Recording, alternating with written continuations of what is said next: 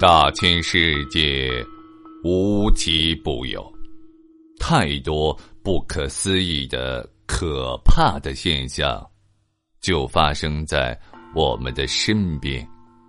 他们所散发出的神秘魅力，像磁石一般吸引着人们好奇的目光，并激发起人们探求其真相的。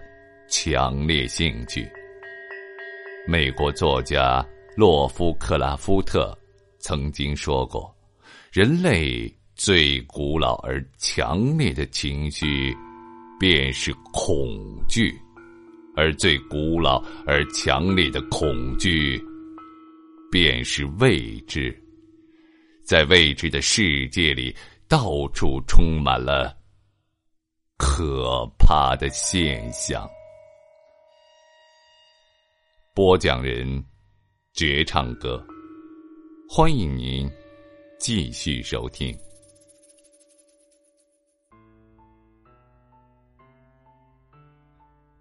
二十世纪七十年代初，香港发生过一起凶杀案，妻子开枪射杀丈夫，而后举枪自杀。人们从报纸上读到这则报道之后，往往会把它归为普通的家庭悲剧。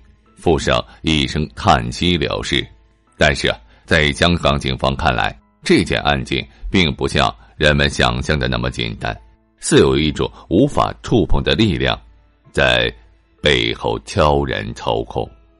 香港的探员呢，和普通的军警是不同的，探员可以在下班后自带配枪，军警则不行。陈生是某景区的一名探员。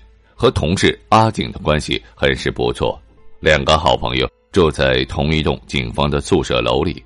阿景结婚比较早，夫妻二人育有一个可爱的儿子。陈生和妻子结婚之后暂时没有生育，很喜欢阿景的宝贝儿子。这两家就住在楼上楼下，平时跑动的也比较勤快，关系相处的非常融洽。可是阿景最近一段时间却比较郁闷。这，是为什么呢？当然是为了景嫂。景嫂迷上了打麻将，三天两头的跑出去找人搓几把。无奈他水平有限，赢的钱还不够输出去的零头。金嫂的脾气本就不好，这一下更是无处发泄，经常冲着刚下班的阿景一顿数落：输钱就输钱吧，数了就数了吧，只要不影响小家庭便可以了。阿景倒是想得开，但是呢，他渐渐的发现妻子有些不对劲，说的那些话神神叨叨，根本让人听不懂他究竟在说什么。身为探员，阿景开始警惕起来。每天下班之后，他赶紧把左轮手枪的子弹取出来，找只袜子塞进去藏好，再把空枪时刻放在枕头底下。接连几天如此，阿景心里还是十分的不踏实。便拽着陈生出去喝一杯，顺便吐吐槽、解解压。陈生听了呵呵一乐，劝他别大惊小怪的。嫂子大概是输了钱不开心，要不就请几天假，带他出去玩一圈散散心。阿景摆了摆手，叹了口气，再不提及此事。两兄弟喝完酒之后，便各自回家。几天之后的一个夜里，陈生在睡梦中忽然听到“砰”的一声枪响。他一跃而起，刚从卧室跑到客厅，砰的一声，又是一声枪响，枪声是从楼下传来的。他一边叫妻子报警，一面拿起枪跑下楼。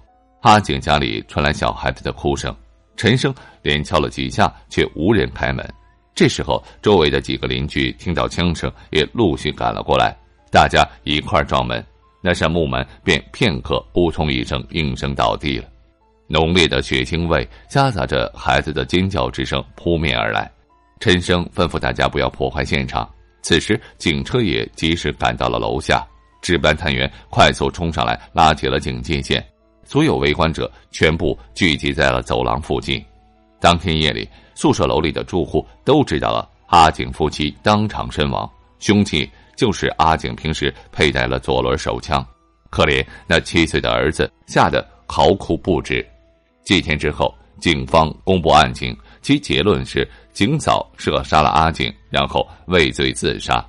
案子似乎可以了结了，但陈生却从负责办案的探员那里打听到了一个惊人的内幕消息：阿景的儿子陈述的案情却是另外一个版本。当天晚上，一家三口在卧室里睡觉，阿景睡在里面，孩子睡在中间，景嫂睡在外面。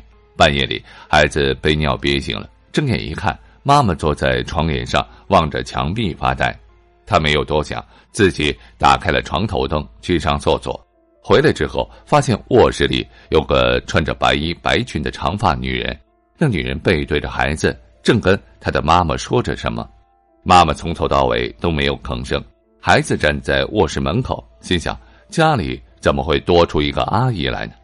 忽的，他看见那女人递给妈妈一把手枪。妈妈接过手枪之后，立刻向爸爸开了一枪。床上、墙上全是喷溅的血花，孩子当时就被吓傻了。他想哭想喊，却怎么也发不出声音。他眼睁睁的看着妈妈又朝自己开了一枪，便应声倒地。孩子终于哭了出来。此刻，那白衣女子转身走了过来，现出了一副模模糊糊、白灿灿的脸，再轻轻的摸了下孩子的头，倏的一下，便消失了。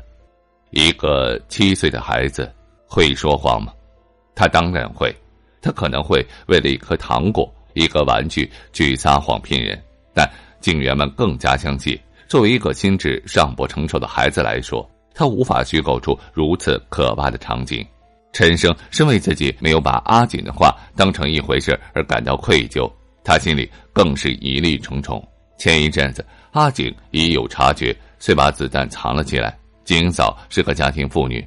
她从哪儿找到的子弹？又怎么能够懂得装弹上膛？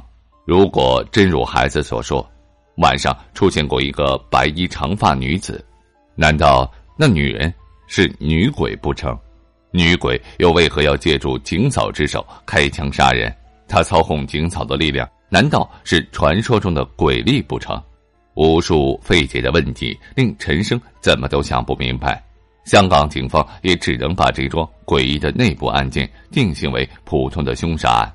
几十年过去了，每每谈及此事，陈生仍然会想起那个恐怖的夜晚。